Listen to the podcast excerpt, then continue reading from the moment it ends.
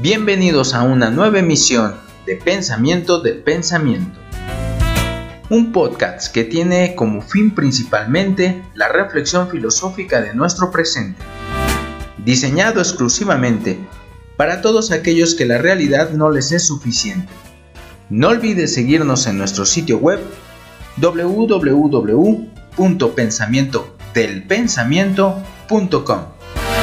Comenzamos.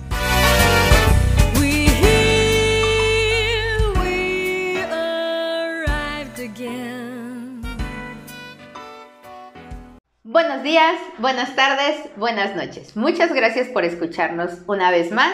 Yo soy Yesenia. Y yo soy Roberto. Hola Roberto, ¿cómo te fue en la semana? Bien, pues pues no importa cuando preguntes y escuches esto, seguimos encerrados. Sí, así es.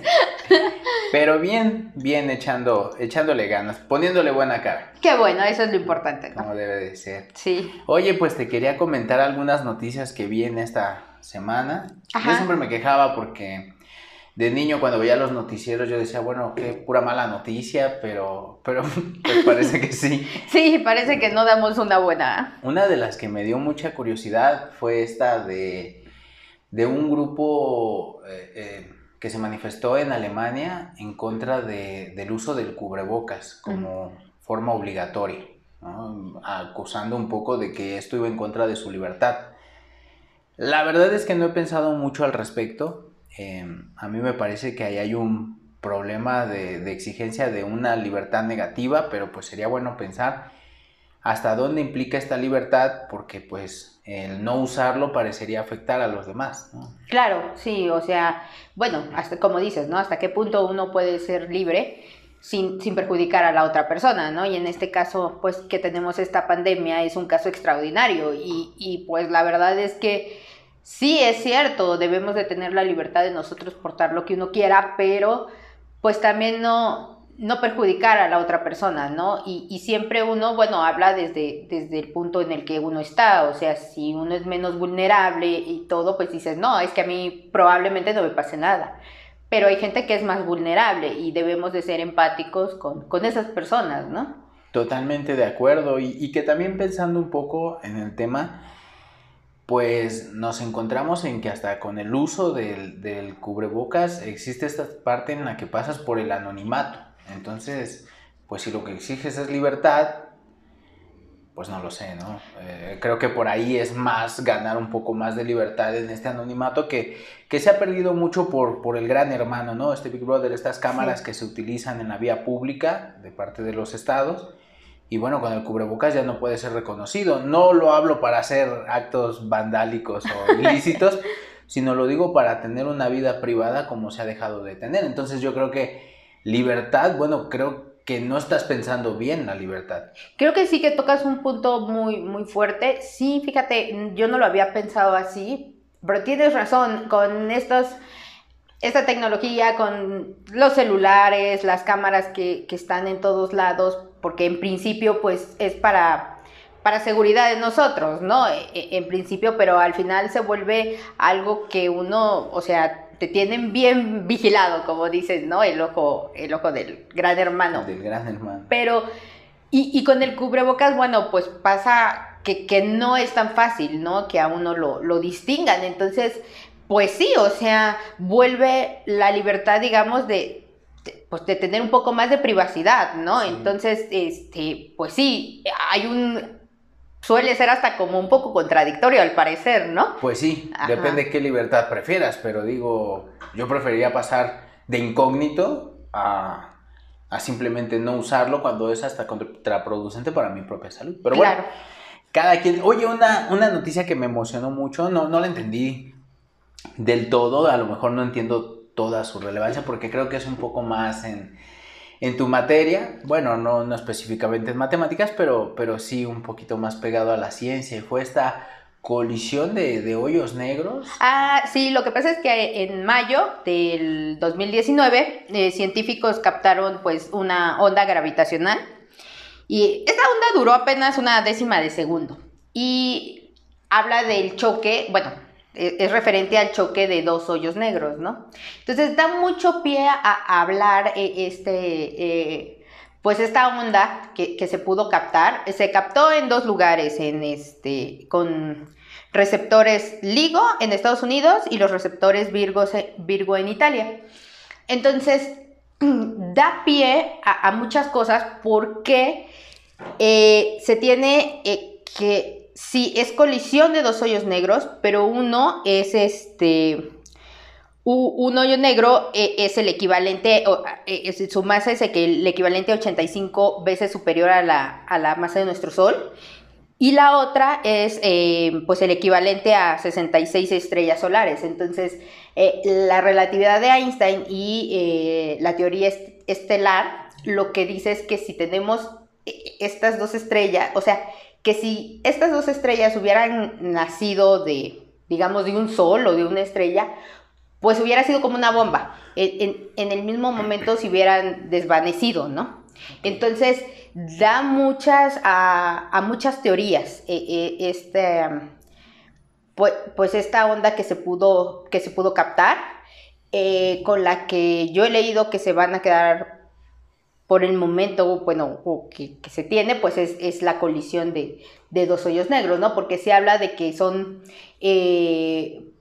pues hoyos negros que se hicieron en, después del Big Bang, porque esta, fíjate, esta onda eh, viene viajando, e, esta colisión se, dio hace 7 mil millones de años, o sea, la mitad del tiempo que tiene nuestro universo, ¿no? Entonces, sí, sí es muy importante y sí da para, para cambiar paradigmas, ¿no? De, los que tenemos. No es un suceso menor para nada. No, no, para nada, no, no. Y da mucho pie a, muchas teorías y a, mucho estudio. Wow. pues te lo digo, la verdad es que me pareció impresionante, sin embargo, pues no pude recepcionar toda esa magnitud. Y bueno, nada más para mencionar una última este, eh, noticia un tanto preocupante también otra colisión, pero aquí en México sobre las ambas crisis sanitaria y económica. Bueno, en esta semana salió el, secretario de Hacienda aquí en México a, mencionar que para el 2021 se prevé una situación muy complicada y pues, pues es un tanto preocupante. Yo no, no sé de economía realmente, eh, pero, pero bueno, eh, según esto han habido varias situaciones por las cuales en este año no se ha logrado sentir tan grave el asunto, pero, pero que para el otro año viene complicado. Sí, a mí me, me causa, pues sí, hasta cierto, pues sí, temor, la verdad, porque hablan de una crisis que no se ha visto en más de 100 años, ¿no? Sí. Ser. Entonces, sí, cierto. nos hablan de, de que, que, en este 2020, este, pues tuvimos amortiguadores que, que, no nos dejaron sentir la crisis, pero que pues el, el 2021 viene eh, solito y que, que ahí la vamos a sentir. Y, el hablar de una, de una crisis económica que no se veía hace 100 años me, da mucho miedo porque, bueno, no sé las personas que nos escuchan qué rango de edad tengan, pero por ejemplo en el eh, alrededor del 94, 96, se vino una crisis muy fuerte cuando salió el presidente Salinas de Gortari y entró Ernesto Cedillo eh, México sufrió una crisis. Entonces, pues bueno, yo no la viví como tal porque pues era muy pequeña, pero eh, eh, sí, este, pues a lo que me refiero, a lo que voy es que México ha vivido varias crisis y, que nos digan que no la hemos vivido como la que viene es de miedo, la verdad es de terror. Entonces, eh, bueno, hay un dicho, ¿no? Que dice que si los políticos te dicen que no va a llover, tú saques tu paraguas porque va a llover. Pero si te dice que va a haber una tormenta, es que la cosa viene. Es un huracán. Es un huracán, sí. Es, Entonces, es cierto, la, la, economía mexicana es muy endeble y siempre está pasando por este tipo de problemas. Y pues sí, bien dices, como para 100 años no haberla visto, pues es, es algo preocupante. Pero bueno, a lo que nos trae eh, el día de hoy es el tema acerca del suicidio. Que te lo propuse y bueno, hubo buena aceptación. Esto, esto fue por, estaba yo comentando con una amiga, este, porque hace un tiempo yo hice un pequeño cuento acerca, pues tratando un poco el tema del suicidio y este, Y en estos comentarios como de, pues no sé de qué voy a hacer el próximo emisión o todo, pues dice, oye, ¿por qué no hablas de, del suicidio? Ah, y voy a intentar hacerle este, justicia a, a, la petición de Liz, ojalá que sí salga bien, pero bueno, este, sí quiero hacer aquí como un colchón, eh, eh, lo vamos a ver desde el punto de vista más científico, filosófico, no tanto así psicológico o clínico, ¿no? Porque la recomendación, la primera que pues podríamos hacer eh, es que cualquier situación cercana a este fenómeno, pues lo consulten con un experto, ¿no? Nosotros solo vamos a dar un parámetro general acerca de cómo lo ve la filosofía, la ciencia también, eh, pero bueno, va más encaminado hacia, hacia este punto de vista y no tratamos de ser responsables. Sí, y la verdad es que a mí también, me, cuando me lo comentaste, la verdad es que me pareció genial y pues me puse a investigar un poco y la verdad es que las cifras eh, son, son fuertes, o sea... Eh, la verdad es que México es un país eh, muy, otra vez, muy católico, entonces este tipo de temas se tiene como, pues no es de, que se hable muy seguido o, con mucha claridad, ¿no? Es como un tema tabú. entonces yo investigando acerca de, del suicidio en México, la verdad es que me sorprendió que, que, alrededor de 6.000 suicidios ocurren al año. O sea, e, e, es casi 5.1 suicidios por cada 100.000 personas. E, y, que además, o sea, por ejemplo, eh, el rango de edades de, las personas que, pues, se suicidan es entre 20 a 29 años. O sea, es gente realmente muy joven. Y, también otra que, que 8 de cada 10 suicidios son, son hombres. Es del sexo masculino. Estas cifras las tomé de del INEGI y este y, todo quien quiera bueno puede acercarse ahí y, este ahí están las cifras de son datos duros son datos duros sí claro no y este me sorprendió por ejemplo eh, las entidades aquí en México con mayor tasa pues es Chihuahua Yucatán Aguascalientes Campeche y Colima en ese orden y las principales causas son problemas familiares eh, problemas amorosos depresión y ansiedad y bueno, el, el abuso de, pues, de, alcohol y drogas, ¿no? Me sorprende mucho eh, el problemas familiares y, la depresión y, ansiedad. Los problemas familiares porque México se caracteriza por ser un, país en el que la familia importa mucho y, creo yo que ese valor, e, esos valores sí se han ido perdiendo poco a poco. México, eh, eh, las familias éramos como muy unidas, se tenía mucho esa, esa cultura de, este, pues de procurar eh, eh, el acercamiento con la familia, ¿no? Y creo que cada vez se, pues se pierden esos valores, ¿no? Y, la otra, eh, la depresión y la ansiedad. Creo yo que, en este, pues en esta sociedad moderna en la que vivimos, sí, pues se presentan, este, pues cuestiones del trabajo, de la escuela, por ejemplo, había, estaba leyendo que muchos estudiantes se suicidan cuando, primero, por el estrés de saber si te vas a quedar o no te vas a quedar en la universidad, porque este, aquí en México se hacen exámenes eh, para entrar a la universidad, bueno, supongo que en todos los países es igual, y, y la demanda es mucha. Entonces, las tres más importantes universidades pues son UNAM, Poli y UAM, ¿no? Entonces sí tienen mucha demanda y, muy pocos lugares, entonces son muchos muchachos los que quedan rechazados. Es el 8%, sí es cierto eso. El 8%, fíjate. que se queda. Que se queda, de, o sea, e, es muy poquito, entonces eh, ya los muchachos a esa edad, a los 17, 18 que presentan su examen, eh, van con mucho estrés de quedarse porque pues pues no es fácil pagarse una, universidad particular, entonces este... Te estás jugando en parte el futuro, ¿no? Claro, una. Y dos, ya cuando uno entra a la universidad y todo, pues el estrés, ¿no? El estrés de que te tapan de, de quehaceres, de cosas.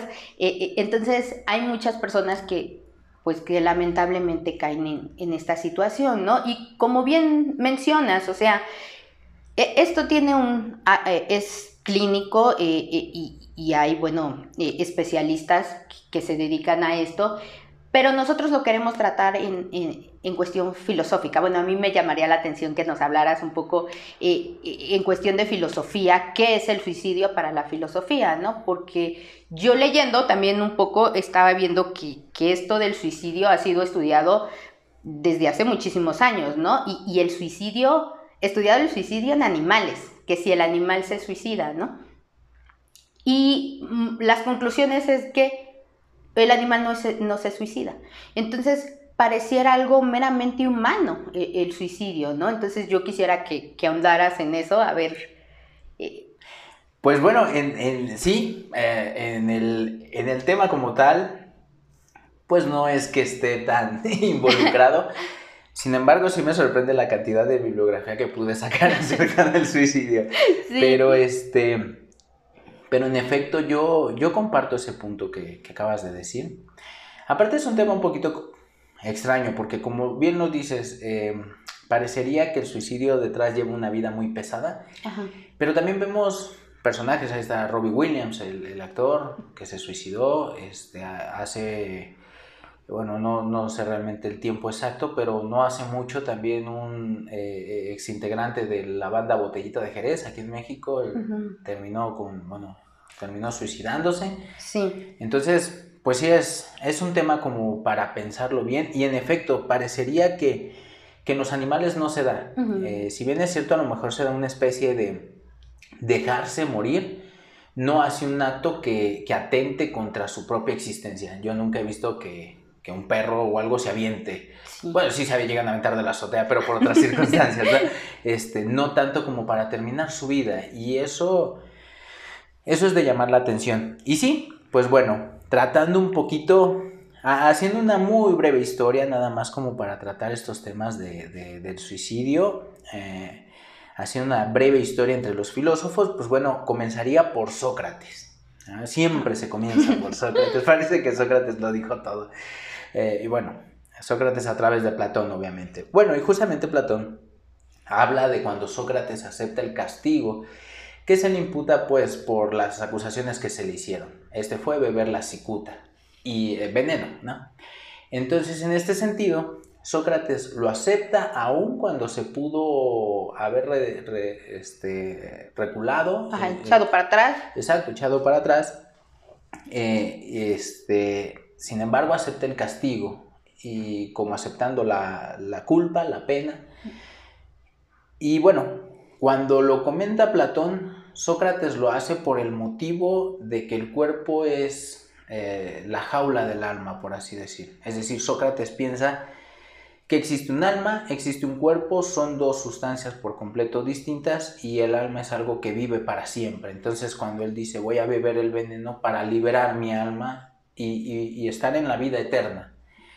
Suena un poco religioso, pero bueno, Sócrates ya lo había comentado pero mira, muy, muy, cosa muy contraria, otro discípulo que habla de este suceso, no menciona, que, bueno, que es Genofonte, no menciona a Genofonte que haya sido por esta razón, sino porque Sócrates no quería llegar a viejo.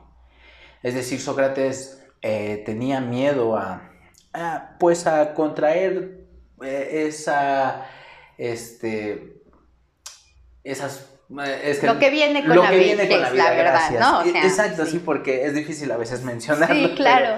exacto, lo que viene con la vida, ¿no? Eh, falta de vista. Claro, el cansancio. la movilidad.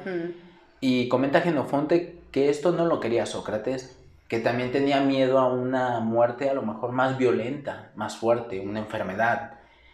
Sí, siempre la incertidumbre, ¿no? De qué va a pasar y que, que cómo vas es correcto. A perecer. E, e, es correcto, es correcto. Y por este miedo, dice Sócrates, prefiero la cicuta, prefiero el veneno y yo irme durmiendo de a poco hasta ya no sentir nada. Entonces, pues son dos visiones distintas sobre un hecho eh, eh, que es el mismo, al fin y al cabo es el suicidio de Sócrates.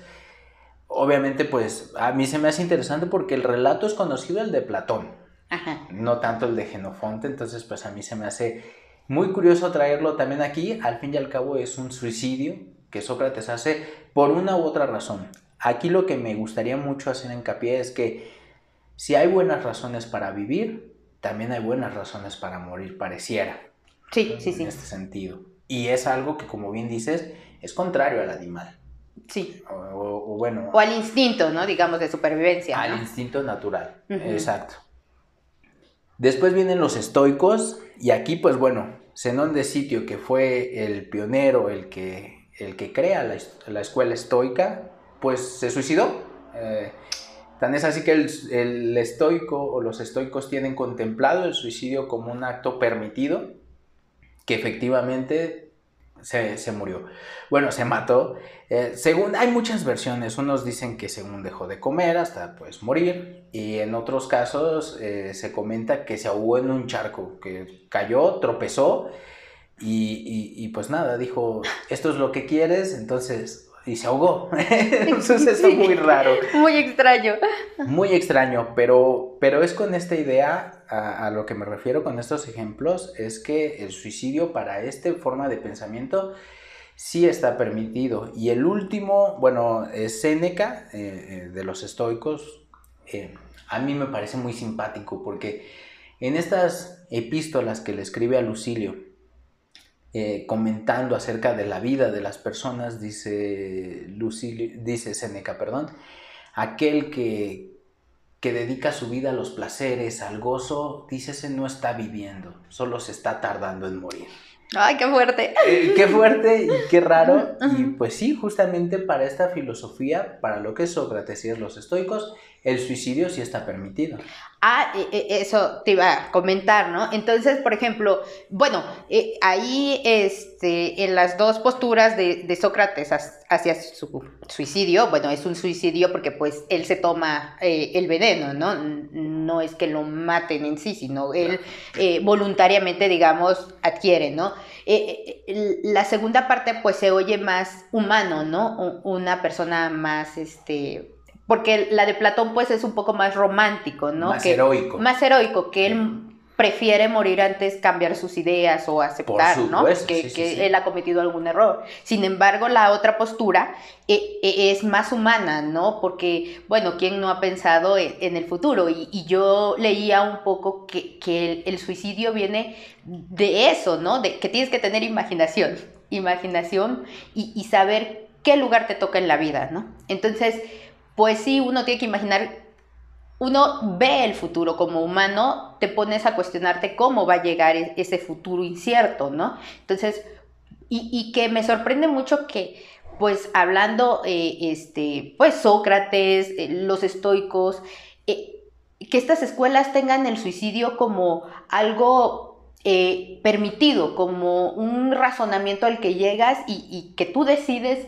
si vale la pena o no vale la pena, ¿no? O sea, el cuestionarte si tu vida es este, pues vale la pena vivirla o no, ¿no? Y que, que esté en ti el decidir si acabas con ella o no. Se me hace muy fuerte y... Sí, pues para estas filosofías lo que se tiene es que justamente existe lo que depende y lo que no depende de ti.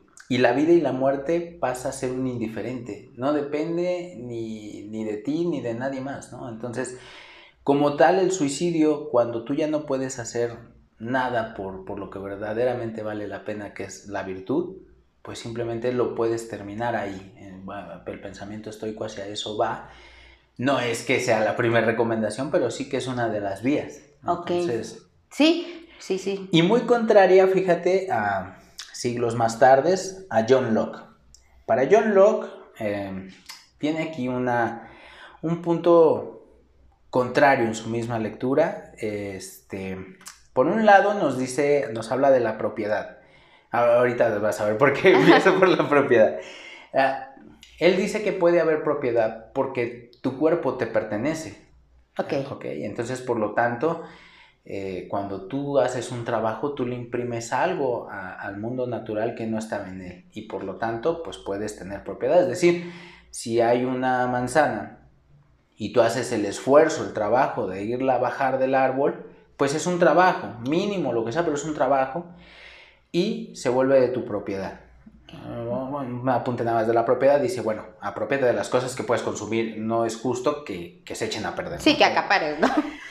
Que acapares, pero ahí entonces parecería que el cuerpo nos pertenece y uno pensaría, bueno, ok, el suicidio está permitido. Sin embargo, hace una pequeña distinción entre lo que sería la vida y lo que sería el cuerpo. Y la vida no te pertenece. La vida le pertenece exclusivamente a Dios. Y entonces es Dios el único que es responsable de tu, de tu vida en ese sentido. Es más, el, eh, dice Locke, nadie puede otorgar más poder del que tiene y quien no tiene el poder de quitarse a sí mismo la vida, no puede darle a otro hombre poder sobre ella. Es decir, la vida no le pertenece al, al ser humano como tal, y por eso para John Locke el suicidio está prohibido. Sí, es algo como muy, digamos, un poco religioso, ¿no? Como que se apega a la religión, ¿no? Porque, muy, muy religioso. porque en efecto para la religión es pecado eh, eh, quitarte la vida, eh, suicidarte es pecado, porque no te pertenece a ti. es Dios quien decide cuándo te lleva y, y, cuándo pues ya pues se acaba, ¿no? Para ti y, y no tú, ¿no?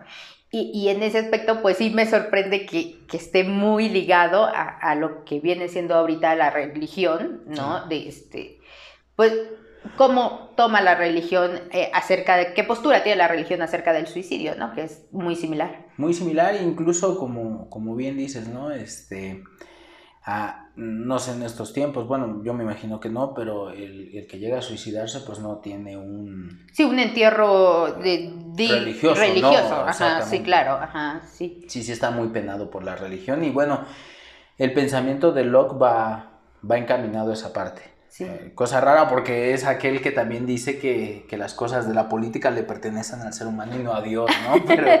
Pero, sí, eh, tiene como este, esta dualidad entre religiosa y no. sí, claro. Pero muy, pues muy interesante. El siguiente que quería traer es, es conocido en estos rubros del, del suicidio, es Schopenhauer. Ok. Para él, el único acto de libertad que puede resaltar el, al ser humano es el suicidio, es decir, es el acto que culmina la libertad de, un individuo. Pero fíjate que tiene como también sus anotaciones, no es así como suicídate, esa es tu meta, no, sino como diciendo, hay algo más allá, más grande que la vida individual, es decir, es la voluntad, la llama él, pero lo que uno conocería como el trayecto de la vida en general, donde está inmerso todo. Dice, y el suicidio solo apagaría pues una, una vida individual. En este sentido, el suicida no significa tanto que odie la vida, dice al contrario, ama tanto la vida que no va a permitir tener, pues, permitir unas condiciones escasas, o, Como vivir sin dignidad, o, más bien vivir eh, con dignidad, ¿no? Ama tanto la vida que quisiera vivir con, dignamente, digamos, ¿no? Correcto, y justamente por esto es que hace la distinción entre algo superior y una vida individual la cual puede terminar en cualquier momento y dice, y en efecto, la libertad de ese individuo se puede presentar a través del suicidio, ¿no? Una postura pues pues similar a la que va a ser Hegel, y de una vez mencionó la de Hegel también, que a mí me gusta mucho, yo he, estudiado bastante a, Hegel y en esto siempre me, pues no es que me saque de onda, sino que me hace reflexionar mucho. Para Hegel es un acto en efecto también de libertad, pero de libertad negativa la menciona él. Porque hay que tener presente en Hegel que, que tiene varios conceptos de libertad este es el primero, es la primera manifestación del ser humano. ¿Qué quiere decir? Eh, la libertad depende del pensamiento, mucho lo que tú decías, ¿no? con, lo de, con lo de los animales. Obviamente no, no, no, con esto decimos que los animales no piensan para nada, pero sí que el razonamiento humano es un poco más complejo. Claro, más abstracto. Más abstracto. Y en este sentido, dice Hegel, pues el pensamiento puede retrotraerse hacia sí mismo, es decir, solamente ver por sí que puede abandonar todo, todo el exterior, incluso hasta llegar al suicidio. Y en esta figura recuerda a los estoicos, es decir, dice, eh, son todas esas personas que prefieren quedarse en sí mismas hasta el punto de negar todo. Y esta es la libertad negativa.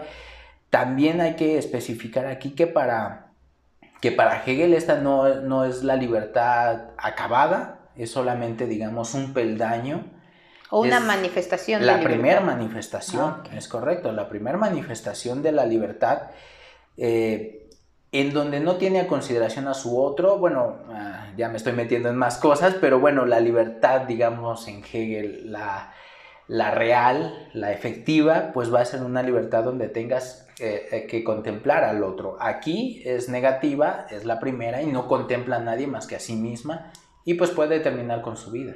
Sí, me, me llama mucho la atención porque parecería que es como el límite de la, de, la racionalidad, ¿no? O sea, piensas tanto que te llegas a cuestionar si tu vida realmente vale la pena, ¿no? Creo yo que este, pues es interesante y, y que además, ¿no? Como creo yo que se entrelazan un poco Hegel y Schopenhauer en el aspecto en el que eh, la vida puedes manifestarlo cuando decides hacer que tu vida, o sea, como eh, sí es cierto que tú tienes una libertad individual, pero también tienes una libertad como global, ¿no? y, con esta decisión pues estarías apagando la individual, no, no, la global, digamos. Sí, eso es cierto. Ajá, y, eso me sorprende mucho, o sea... Sí, Schopenhauer obviamente se va a enojar contigo porque odiaba a Hegel por completo, entonces, pero es cierto, eh, aquí se parecen mucho en este hablar de que hay algo más. Y, y, que lo individual pasa por ser unilateral nada más. Sí, claro. Y bueno, con el último que me gustaría mencionar a alguien que escribió acerca justamente sobre el suicidio, pues muchos lo conocerán, es Albert Camus, eh, filósofo francés que, bueno, a mí me encanta, es uno de mis textos preferidos, este que se llama El mito de Sísifo. Y comienza así, lo voy a citar, el, libro comienza de esta manera. No hay más que un problema filosófico verdaderamente serio, el suicidio. Juzgar que la vida vale o no vale la pena de que se le siga viviendo es responder a la pregunta fundamental de la filosofía. Así lo pone Camus. Qué fuerte, ¿no? Porque está hablando de que solo hay una pregunta eh, fundamental en la filosofía y, es el suicidio. Y es el suicidio. Sí, pasa a la filosofía en términos totalmente pues éticos, si se puede decir así, porque hay que valorar si, si, si la filosofía aquí diría yo creo Camus que si no te enseña o no te ayuda a vivir, pues la filosofía no sirve para nada. Esa era una pregunta que yo tenía. Si, que, si existe la moral, ¿es moral el, suicidarse o, no? ¿Qué pasa ahí? Pues depende mucho, yo creo.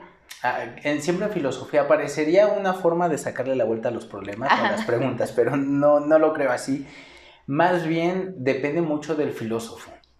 En este sentido, pues para Sócrates, eh, si no moral, pues te diría, no tiene relevancia para la moralidad. Sí, claro. Pero para John Locke, por ejemplo, sí te diría, es inmoral, o sea, no puedes, es, es, es contra natura, es, está mal, o sea, simplemente no se puede. Entonces ahí sí sería algo injusto, inmoral, como tal. Ok. Pero mucho sí se refleja, depende el, el pensador. Ok. Pero sí, es una grandiosa pregunta pero no es que le saque la vuelta, eh, aunque sí creo que mucho depende de qué filósofo estés leyendo. Sí, de qué vista tenga, ¿no? De qué vista y qué postura tenga hacia el suicidio. Sí, en eso sí creo que va más encaminado. Y bueno, siguiendo con, con Camus, voy a leer esta, esta parte porque tiene mucho que ver con todo lo que hemos dicho. Y dice, son muchas las causas de un suicidio y de una manera general las más aparentes no han sido las más eficaces. La gente se suicida rara vez por reflexión. Y bueno, aquí muy distinto a lo que hemos venido sí, diciendo. Claro. Lo que desencadena la crisis es casi siempre, siempre incontrolable. Los diarios hablan con frecuencia de penas íntimas o de enfermedades incurables, como lo que vimos de los datos del INEGI, ¿no? Sí. Son explicaciones valederas, pero habría que saber si ese mismo día un amigo del desesperado no le habló con un tono de indiferencia. Ese sería el culpable, pues tal cosa puede bastar para precipitar todos los rencores y todos los cansancios todavía en suspenso. Pero, pero sí es difícil fijar el instante preciso, el paso sutil en que el espíritu ha apostado en favor de la muerte. Es más fácil extraer del acto mismo las consecuencias que supone. Matarse en cierto sentido, y como en el melodrama, es confesar. Es confesar que se ha sido sobrepasado por la vida o que no se comprende esta. Sin embargo, no vayamos demasiado lejos en estas analogías y volvamos a las palabras corrientes. Es solamente confesar que eso no merece la pena. aquí, pues bueno, a mí me, me encanta esta forma de decirlo y es verdad porque el suicidio pasa a estadísticas, a cifras, cuando en realidad es una lógica, es algo que va pensando la persona. Claro, ¿no? O sea, toma dos puntos que para mí me sonaron muy relevantes. Uno es que puedes tener días más susceptibles que otros, ¿no? Y, el, y el, más importante es que es un acto que se está pensando, que, que se está planeando. O sea, no es que hoy me levanto y digo, hoy voy a actuar en contra de, de mi vida, no me la voy a quitar. No, es algo que ya llevas días, meses, no sé, años. O sea, que ya lleva un tiempo, un periodo en el que ya esa idea, digamos, va, va madurando cada vez más, ¿no? Entonces, sí, e, e, este, a veces uno como que pues juzgas un poco a la ligera, ¿no? Eh, eh, que si la persona no veía la, este, pudo haber, este, eh, no sé, pues pudo haberse sobrepuesto a, tal situación o a tal cosa. No, o sea, es, algo que ya llevas desde hace mucho, ¿no? Pensándolo. Sí, sí, exacto. Eh, una legisladora aquí en México mencionaba que no se tiene en este país una cultura de la prevención del suicidio y me parece que va mucho reflejado a esto, el suicidarse, como bien dices, no solo es un acto, es, un pensamiento que, va creciendo en la persona y que al no ser tratado, me parece, de forma... Médica, tal vez. Médica, tal vez, o, sí, psicológica, o de no ser entendida por ese tabú, por ese miedo, pues puede llegar a la consecuencia de una persona que termine con su vida. Sí, porque a, a mí lo que me, me dejó un poco sorprendida son e, este intervalo de edades en, el que se da frecuentemente eh, o, más frecuentemente que es entre 20 y, 30 años. O sea, bueno, ya hablaba también de, de, de niños de 10 años, de, de 14, ¿no? Y, y, creo yo, por ejemplo, en México se tiene mucho un dicho así coloquial que dice, es que está en la edad eh, de la adolescencia, de la punzada, le dicen aquí en México. Y, y, que está en la edad de la adolescencia y entonces por eso tiene eh, estos cambios de humor y, por eso lo ves así solito y triste. No, o sea, hay que estar atentos, ¿no? Porque es cierto, cuando uno pasa ciertas edades, bueno, tienes diferentes cosas y es cierto, pero puede tener también pues otro tipo de problemas, ¿no? Entonces sí creo yo que hay que estar como pendiente, ¿no? Pendientes. Yo también lo creo, sí creo que es un tema bastante riesgoso como para dejar nada más como dices, está en una etapa, no sabemos si es una etapa o si algo más está creciendo dentro de él. Y eso es lo, pues lo peligroso. Lo peligroso. A, mí lo que me gustó mucho en, en, este aspecto filosófico es que la pregunta es algo, o sea, el suicidio es algo que se viene trabajando filosóficamente al parecer desde, pues desde Platón, ¿no? Que, que, es el primero que habla con, con Sócrates, ¿no? Sí. Sí, sí. Y, y, y, que bueno, cada uno da su postura, cada pensador, como bien dices, tiene una postura ante este, eh, pues, e, e, este evento, pero pero que es algo que va dentro del ser humano, es algo que, lo caracteriza, porque, eh, bueno, yo incluso en un, en un capítulo Cosmos eh, hacen referencia a que, qué es lo que, cuál es la diferencia entre el ser humano y, los animales, ¿no? Y tocaban varios temas que, que, no mostraban cuál era la diferencia, ¿no? Entonces, si el suicidio o el pensar en ello eh, es algo puramente humano, bueno, es lo que nos diferenciaría, ¿no? Podría ser una buena respuesta, ¿no? Tal vez, podría ser, tal vez. Este, y bueno, para, para ya terminar, este, quizás de aquí podríamos concluir algo. Me gustaría leer unos últimos pasajes sobre el mito de Sísifo. Eh, el primero, para saber por qué se llama así el, el texto y que tiene que ver con lo que estamos viendo. Los dioses habían condenado a Sísifo a rodar sin cesar una roca hasta la cima de una montaña desde, donde la piedra volvía a caer por su propio peso. habían pensado con algún fundamento que no hay castigo más terrible que el trabajo inútil y sin esperanza. Es decir, el, texto pues toma el nombre del mito de Sísifo porque es este mito de, de, esta persona que es castigada por los dioses pues para subir la piedra y la piedra en cuanto se subía se tenía que caer y otra vez tenía que subir Sísifo esa piedra y pues así por toda la eternidad. Dice Camus más adelante, si este mito es trágico, lo es porque su protagonista tiene conciencia. ¿En qué consistiría, en efecto, su castigo si a cada paso le sostuviera la esperanza de conseguir su propósito? El obrero actual trabaja durante todos los días de su vida en las mismas tareas y ese destino no es menos absurdo pero no es trágico sino en los raros momentos en que se hace consciente. Sísifo, proletario de los dioses, impotente y rebelde, conoce toda la magnitud de su condición miserable, en ella piensa durante su descenso. La clarividencia que había que debía constituir su tormento concima al mismo tiempo su victoria. No hay destino que no se venza con el desprecio y, culmina, y culmina Camus. Toda la alegría silenciosa de Sísifo consiste en esto. Su destino le pertenece, su roca es su cosa. Del mismo modo, el hombre absurdo, cuando contempla su tormento, hace callar a todos los ídolos. En el universo vuelto de pronto a su silencio se alzan las mil vocecitas maravillosas de la tierra llamamientos inconscientes y secretos, invitaciones de todos los rostros constituyen al reverso necesario y el proemio de la victoria. No hay sol ni sombra y es necesario conocer la noche.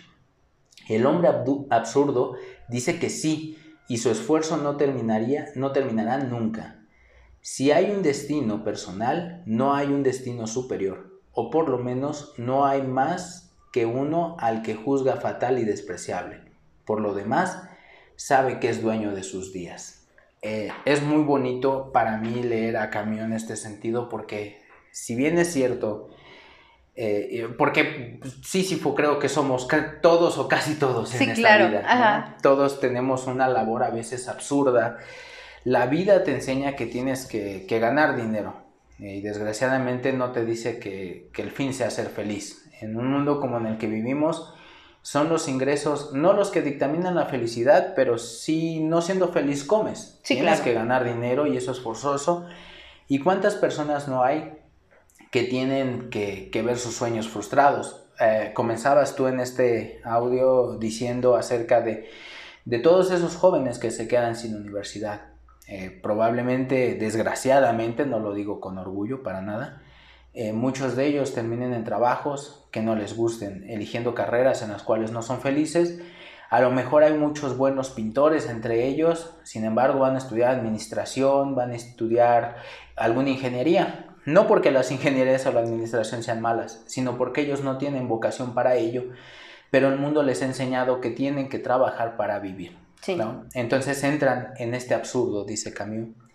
Aunque no son absurdos hasta que se dan cuenta hasta que son conscientes. Y en ese sentido hay muchos que no son conscientes y bueno, la vida les irá pasando. Pero aquellos que son conscientes, muchos de ellos determinan el suicidio como una vía de salida.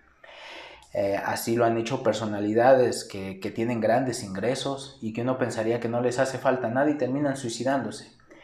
A mí me parece que es porque al fin y al cabo este mundo nos refleja que, que no que su fin no es ser feliz, su fin es simplemente irlo pasando. Y, una verdad así agobia a cualquiera. Claro, por supuesto. Eh, Camus al final dice, hey, pero esa vida absurda es tu vida. Claro. Y tú tienes la manera, pues de, no de cambiarla, porque no la vas a cambiar, pero sí de disfrutarla.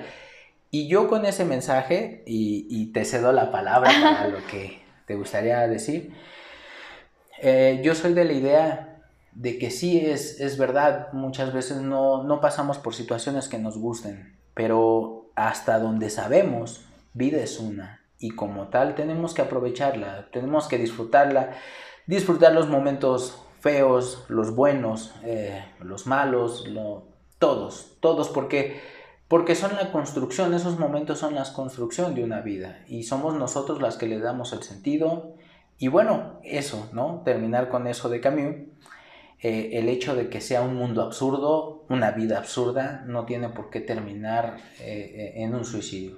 Fíjate que ahorita hay una serie coreana que, se llama así, Esta es mi primera vida, y, es muy bonito porque como lo venías diciendo, ¿no? O sea, esta es la primera vez de todos, ¿no? La primera vez que, que nos enfrentamos a ciertas circunstancias, porque como dices, vida, pues es una, o la primera, digamos. O la primera, eso está muy bonito de pensar. Entonces, eh, pues no podemos saberlo todo, no podemos controlar todo, ¿no? Un, poco haciendo alusión a los estoicos, pues hay cosas que dependen o no dependen de ti. Por ejemplo, pues la pandemia no depende de nosotros, ¿no? Claro. Sin embargo, eh, eh, como dice Camus o como dice Schopenhauer, Hegel, ahí está la libertad. Puede ser buena, mala, eh, independientemente de ello, pero ahí está la libertad que uno tiene como individuo, ¿no? ¿Y, cuál es nuestra libertad? Hacer lo mejor de cada día. Este trabajo que, venías diciendo desde la primera emisión, un trabajo diario, ¿no? Obviamente, pues como está estructurado el mundo, pues no vamos a poderlo cambiar, ¿no? O, faltan muchos años para que esto tome otro giro, pero en la medida en lo que nos toca, que, es la individualidad, eh, ejercer esa libertad, ¿no? Esa libertad de, cambiar, de, ver lo bonito o, ver pues lo rescatable, ¿no? Y, es cierto, a veces eh, el ser tan eh, realista o, tan eh, tener esta mente pues tan este pues tan racional, digamos, ser tan racional, te lleva pues a ver lo absurdo, ¿no? De la vida, ¿no? Entonces, eh, tratar de tolerar esa, eh, eh, ser tolerante con, lo absurdo de la vida y, en medida de lo posible, pues... Para mí, por lo menos como lo dices, a falta de esta cultura de prevención del suicidio, me, me encantó algo que tú dijiste que yo es lo que rescataría. El suicidio es un problema humano y como tal se debe tratar no por eso lo debemos de enaltecer, yo no digo eso, yo solamente creo que como son fenómenos que le pertenecen al parecer a esta especie y como tal debe ser tratada con dignidad y con responsabilidad. Así es como se deben de tratar, afrontándolos. Y bueno, eso sí, repitiendo una vez más, eh, cualquier persona que tenga pensamientos suicidas o que conozcan a alguien o todo, no se esperen, como bien dijo Yesenia, no se esperen a, que pase esta etapa de la punzada, esta etapa de adolescencia, no, siempre véanlo como un peligro eh, constante. Y también hay, hay especialistas en el tema que ya lo pueden tratar de pues de forma más profesionalizada en este sentido, porque bueno, a veces la depresión no se trata de que tuviste un mal día, también son cuestiones que el cuerpo no produce cierta sustancia y, bueno, eso te tiene una depresión permanente. Entonces, no tomar estos asuntos psicológicos a la ligera, porque el hecho de que no sintamos lo que el otro siente no nos da para pensar que, son cosas sin valor. Al contrario, tener ese cuidado y otra vez esa responsabilidad. Sí, y, volver a ser empático con las personas. Sí, sí, también eso. Pues muchas gracias, muchas gracias por escucharnos. Este, pues nos escuchamos en la próxima emisión. Y bueno, pues gracias también, sí, por escucharnos y pues, pues sí, a ver qué, sale para la próxima. Eh, déjenos sus comentarios. Ah, y bueno, eh, hablabas un poco del cuento que, que, este, que hiciste hace unos años. Eh, sobre el suicidio. Eh, no sé si, si, alguien está interesado en conseguirlo, dónde podría... Sí, pues bueno, pues no lo sé. Si alguien en verdad se interesa, pues le podemos hacer llegar una copia y escríbanos a la página. El, título es Tic Tac Tic, eh, eh, no se da el último tac porque de eso se trata el cuento. Es una persona que que llega en este cansancio de la vida y llega a determinar en una noche, en un lapso de seis horas, si va a terminar ese, al final su vida o va a seguir con ella. Y de eso se trata. Entonces, pues, pues si a alguien le interesa, por supuesto que nos puede escribir y se lo haremos llegar. Bueno, pues por nosotros sería todo. Muchas gracias. Bye. Chao.